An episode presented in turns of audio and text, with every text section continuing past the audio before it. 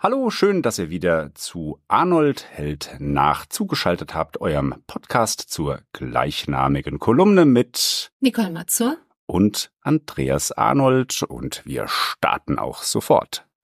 Also heute hören wir die Episode Lieber warm als Stau. Was, was verbirgt sich denn dahinter? Das ist eine sehr gute und berechtigte Frage. Teilweise wird sie sich erst durch den Text erschließen, weil eigentlich geht's um Plastikmüll, aber ich habe mir ein bisschen Gedanken gemacht. Geht's denn wirklich nur um Müll oder geht's um viel, viel mehr als nur Müll, weil es ja auch so Müllfolgekosten gibt. Aber das wird uns jetzt äh, der Text, den du vorliest, offenbaren. Alles klar, hören wir rein. Seit elf Tagen nehme ich an, das Experiment gelber Sackteil fasste nicht nur Plastikmüll, sondern auch Haushaltsabfall. Bislang bin ich stolz auf das Ergebnis, insbesondere voller Erleichterung. Die Teilnahme bedingt nämlich, seinen anfallenden Müll zu sammeln und regelmäßig zu fotografieren. Ich habe mir dazu eine Ecke meines langen Flurs auserkoren. Dort liegt mein Müllberg, den ich ablichte, sobald etwas Neues dazukommt. Erinnert sich jemand an diesen Film aus den 90ern mit Hugh Grant, in dem er einen Geologen spielt, der einen Hügel aufschütten lässt, damit er zum Berg wird? Derzeit sieht es bei mir nicht so aus, als würde ich den Erfolg mit Herrn Grant teilen. Wenn ich jedoch die Menge Plastikmüll zusammenrechne, die durchschnittlich in unseren Haushalten entsteht, dann wäre es wohl nicht einmal nötig, Herrn Grant Glück bei seinem Unternehmen zu wünschen. Gut 45 Millionen Tonnen Haushaltsabfälle fallen jährlich in Deutschland an, circa 12 Prozent bestehen aus Plastikmüll. Tendenz steigend.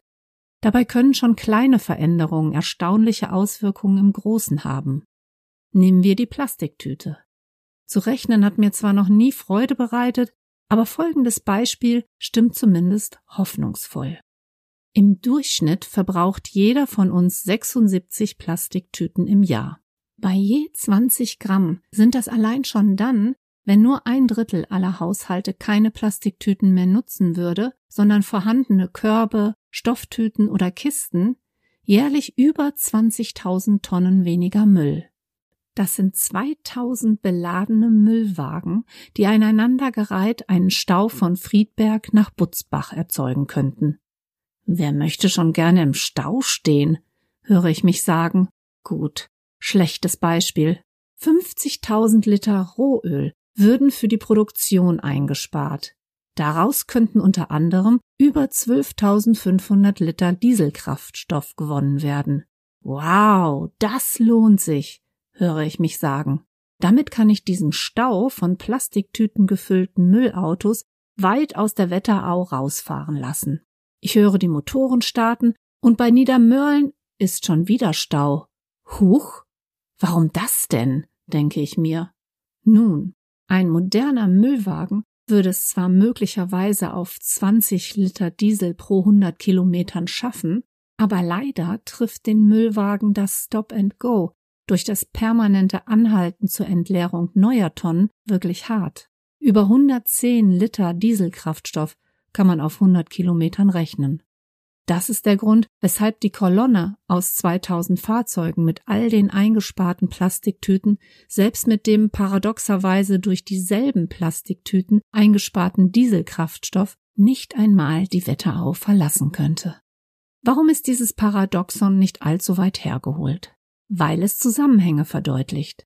Wer Plastikmüll einspart, spart nicht nur die Energie für die Herstellung und das Recycling sowie den Rohstoff für die Herstellung an sich, sondern auch immense Mengen an fossilen Brennstoffen für die Abholung.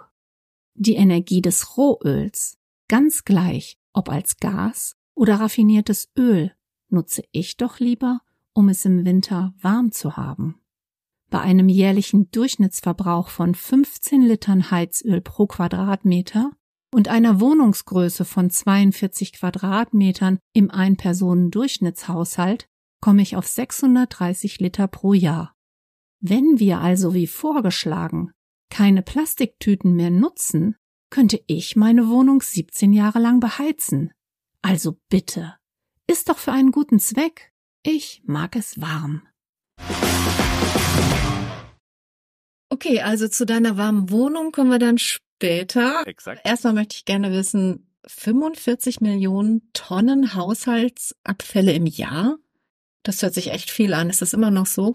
Ähm, soweit ich weiß, hat sich das äh, sogar noch ein Stück weit gesteigert. Insbesondere Corona hat natürlich dazu geführt, dass in dieser Homeoffice-Pandemiephase sehr, sehr viel mehr Müll in Haushalten produziert worden ist, der halt zuvor in irgendwelchen Gewerbeeinheiten, äh, wo man vor Ort äh, seine Arbeit verrichtet hätte gewesen ist. Und viele Leute haben natürlich auch mehr bestellt als sie zu Hause waren, insbesondere aus dem Versandhandel etc. Ähm, all das geht ja auch dann in den durch den Haushalt verursachten Müll rein. Also da hatten wir schon einiges mehr. Wie es jetzt im letzten Jahr war, ich weiß gar nicht, ob die Zahlen schon draußen sind, kann ich gar nicht sagen. Und hast du wirklich den Flur immer fotografiert? Tatsächlich, tatsächlich habe ich so eine Ecke in meinem Flur gehabt, wo ich äh, meinen äh, Plastikmüll und mein, ich glaube, Glasmüll und Papiermüll hatte ich, hatte ich auch dort aufgestapelt hatte. Und habe ich jeden Tag ein Foto gemacht, was dazugekommen ist. Und das habe ich damals auch geblockt und äh, waren auch viele dabei, die das verfolgt hatten, die das, glaube ich, auch ganz spannend fanden. Ja. Sehr cool. Und als du den Beitrag geschrieben hast, da waren ja Plastiktüten im Supermarkt noch im Verkaufen. Ja, kann man sich heute äh, gar nicht mehr so richtig vorstellen, äh, dass man dann immer die Plastiktüte für, keine Ahnung, 10 Cent oder sowas angeboten bekommen hat. Das ist tatsächlich was, was Schönes, zumindest das ist meine Beobachtung. Äh, viele Leute bringen doch inzwischen ihre Tüten mit oder haben einen Korb dabei oder sowas. Also zumindest nehme ich das bei mir im Supermarkt, wo ich einkaufe, schon wahr. Also da hat sich ein bisschen was geändert, ja, hm. definitiv. Ja, finde ich auch. Also ich habe auch immer so eine Tasche in der Tasche, ne, dass falls ich doch spontan einkaufen gehe, habe ich meinen Einkaufsbeutel dabei. Finde ich super praktisch eigentlich auch. Ja, ich habe in den Zeiten, wo ich mit eigenem Auto noch äh, unterwegs war, habe ich dann auch immer eine Plast entweder eine Plastiktüte, die ich halt einfach zigmal genutzt hatte, weil ich mhm. glaube, in jedem Haus hattest du irgendwo einen Schrank, wo 30 Plastiktüten drin liegen, wo dann die nächste, die du, ähm, weil du wieder mal eine Tüte vergessen hast, einkaufst, wieder landet. Mhm. Also das ist ja eigentlich völlig irrsinnig, weil auch so eine Plastiktüte, die, die ist ja schon stabil, die man damals so äh, gekauft hat. Häufig waren ja so die, die Griffe auch doppelt mit Plastik versehen, damit die auch richtig lange halten. Und eigentlich ist es eine, eine Schande, so ein Produkt nicht äh, zigfach zu nutzen. Also nur weil es Einwegtüte heißt. Ich glaube, die hätte man vermutlich zehn Jahre nutzen können, aber die Sache ist halt dran, man vergisst sie und dann hat man die nächste und die kommt zu den anderen in den Schrank. Nee, ich habe tatsächlich auch Tütenkörbe immer im, im Auto drin gehabt oder jetzt im Auto meiner Freundin, seit wir nur noch eins haben. Hab aber tatsächlich, wenn ich dann mal doch den Korb zu Hause vergessen habe, mich selbst diszipliniert, indem ich meine Einkäufe dann aus dem Wagen direkt in den Kofferraum geladen hatte. Und dann musste ich halt erst mal hoch in die Wohnung, meine Tüte holen und konnte dann erst aus dem Auto ausleeren. Das ist schon eine sehr hilfreiche Selbstdisziplinierung. Kennst du das auch, dass sich die die, die, die Beutel, diese Tragebeutel, diese, diese ähm, aus Textilien, dass die sich jetzt so im Freundeskreis so bewegen, dass wenn man jemand was mitbringt, dann gibt man die Tasche ab und irgendwann bekommt man vielleicht seine Tasche wieder oder auch nicht und hat dann unterschiedliche Aufdrücke, zu denen man mal steht und mal nicht. Ja, ähm, ganz ganz lustige äh, Geschichten. Äh, ich bin eine ganze Zeit lang mit einer ja mit so einem Stoff Beutel mit so zwei Trageriemen für die Schultern rumgelaufen, wo dann Power Girl hinten drauf stand. Ich wusste gar nicht, von wem ich die hatte. Ähm, aber es war mir auch völlig egal, ob da jetzt Power Girl oder sonst irgendwas drauf stand. Ähm, den ein oder anderen mag es vielleicht zum Schmunzeln gebracht haben. Und ich weiß noch, ich habe mal für, für Freunde Sachen in der Tüte zusammengepackt. Und das war aber eine mit dem Ortsnamen und ich glaube auch irgendeine Sehenswürdigkeit äh, des Ortes, wo meine Freundin herkommt, äh, bedruckt. Und da sagte sie, bring die aber auf jeden Fall wieder mit. Ja, also ja, also ich, ich kenne das auch. So die Wandertüte, aber auf der anderen Seite auch welche, die man irgendwie liebgewonnen hat, von dem man dann sagt, nee, das hat so einen coolen Aufdruck. Die möchte ich auf jeden Fall wieder haben, ja. Ich war etwas erschrocken, als ich ähm, gelesen habe, 110 Liter Kraftstoff auf 100 Kilometer bei den Müllautos. Ja, der, der, der, der Schrecken äh, ist da auf uns beider Seite weil ich hatte das ja eingangs schon schon angekündigt. Mir ging es halt darum zu schauen, ja, wenn man so eine Plastiktüte, die nur 20 Gramm hat zur damaligen Zeit, dann dann einspart und wenn nicht mal alle, sondern nur ein Teil dieser Menschen das einspart, was bedeutet denn das am Ende? Und wenn man das dann diese 20 Gramm hochrechnet, das ist jetzt gar nicht so auf alle Bundesbürger gesehen so eine so eine riesige Zahl, fand ich. Und dann habe ich mir Gedanken gemacht, aber was bedeutet es denn noch? Weil es ist ja nicht nur, dass du so eine Tüte hast, die kaufst du ein und dann landet die bei dir. Ähm, irgendwann wird die halt zum Müll und und was bedeutet all das denn? Und wenn man dann diese Menge halt mal zusammenfügt und guckt, was hast du denn für ökologische Kosten für diesen Müllabtransport? Und das spricht halt schon eine sehr, sehr deutliche Sprache dahin, dass du ja schon gucken kann, solltest möglichst wenig Müll zu fabrizieren, weil du einfach ja, ich finde das wahnsinnig. Ja, also da hast du so einen LKW, der verbraucht eigentlich 20 äh, Liter, aber weil der permanent im Stop and Go fährt, ist es gerade mal verfünfeinhalbfacht. Und das sind tatsächlich aber auch Zahlen, äh, die man auf den äh, Entsorgerseiten nachlesen kann. Also da, das ist auch gar kein Geheimnis. Also wird völlig offen mit umgegangen, dass dieses Stop and Go halt tödlich ist. Das weiß man ja auch von sich selbst. Das eigene Auto, wenn man im Stau ist, nicht umsonst bleiben im Stau die meisten Autos dann tatsächlich liegen, ja, weil die durch das permanente neue Anfahren so hohe Verbräuche dann haben. Ja, verrückt. Absolut verrückt. Ja, wirklich. Jetzt sind die Plastiktüten ja im Handel verschwunden, haben wir eben gesagt. Genau. Ist deine Wohnung jetzt warm?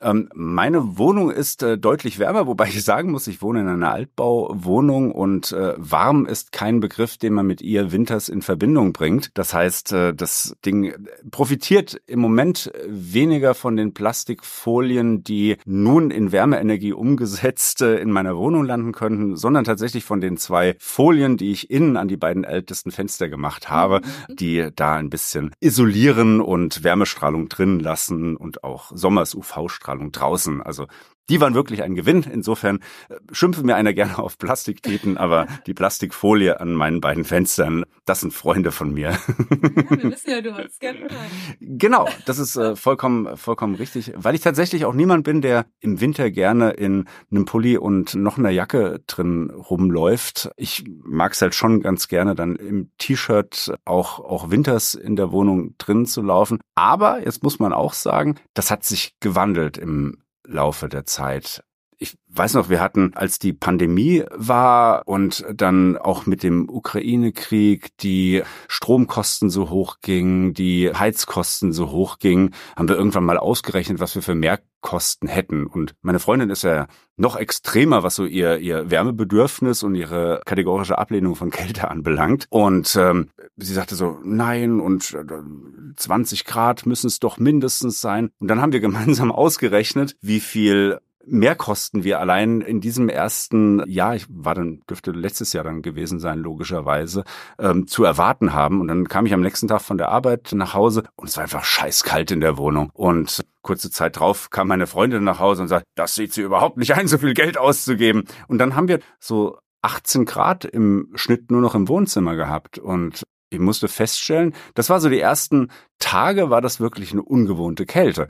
Aber dann bin ich auch im T-Shirt rumgelaufen, weil der Körper hat sich an die Temperatur ein Stück weit angepasst und du hast ja dann auch solche Bio-Anpassungen, dass dann so dieses braune Fettgewebe sich, sich verstärkt dann im Körper bildet. Du guckst gerade total neugierig. ähm, ja, das ist eine spannende Geschichte. Also in, in den Studien ist es äh, nachgewiesen, wenn du eine gewisse Zeit, so bei 15, 16 Grad jeden Tag viele deiner, deiner ähm, Hautpartien der Kälte exponierst, dass sich dann dieses weiße Fett, also dieses reine Speicherfett, in sogenanntes braunes Fett umwandelt. Und dieses braune Fett ist äh, bioaktiv. Das heißt, das ist in der Lage, Wärme zu produzieren, was sonst nur Muskeln können. Mit dem Unterschied, Muskeln zittern dann halt. Das ist dieses Zähneklappern, was du hast. Damit produziert der Körper dann Wärme. Und dieses braune Fettgewebe, weil es halt keine kontraktilen Elemente hat, das produziert einfach so Wärme. Aber dann musst du schon den ganzen Tag in diesen 15, 16 Grad sein. Nee, tatsächlich nicht. Also es gibt äh, Studien, die ein Anwachsen des braunen Fettes bereits nach 15 Minuten, die du täglich über einen Zeitraum von, ich glaube, drei Wochen diesen 15 Grad ausgesetzt bist, ähm, ausreißt. Also manche sagen, das morgendliche kalte Duschen für eine Minute äh, hätte auch so einen Effekt. Das hasse ich. Kalte Dusche ist ganz fürchterlich. Ja, aber so, das andere geht. Das funktioniert. Genau. Also, mm, wir heizen mit einem Holzofen. Der hält die Wärme so sieben, acht Stunden. Mhm. Und wenn ich morgens aus dem Haus zur Arbeit gehe und komme dann nachmittags wieder, dann war es letzten Winter regelmäßig nur noch 14 Grad. Das ist sportlich. Und ich fand das echt zu kalt. Und dann haben wir den Ofen angemacht und wir sind dann so, bis wir ins Bett gegangen sind, so auf 18, 19 Grad gekommen. Da gebe ich dir recht, das ist in Ordnung. Also es hat uns auch gereicht. Und ich finde es auch schön, im Winter sich so ein bisschen einzumummeln. Ja. Aber wenn wir jetzt die ganze Zeit 14 Grad gehabt hätten, ich weiß nicht, ob meine braune Schicht da gewesen wäre.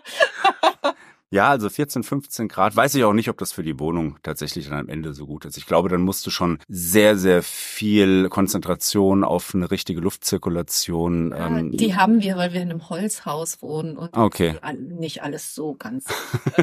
also eine natürliche bauartbedingte Luftzirkulation. Sehr gut. ja, gut. Also ich denke, das hört sich super an. Dann hab äh, vielen Dank für das schöne Einlesen der Kolumne und dann freue ich mich schon auf die nächste. Ja, ich bin sehr gespannt, wie das weitergeht mit dir und dem Plastikmüll. Genau, eine Folge haben wir noch, die Ja. sich drum dreht. Bis dann. Das war Arnold hält nach, der grüne Podcast zur Nachhaltigkeitskolumne.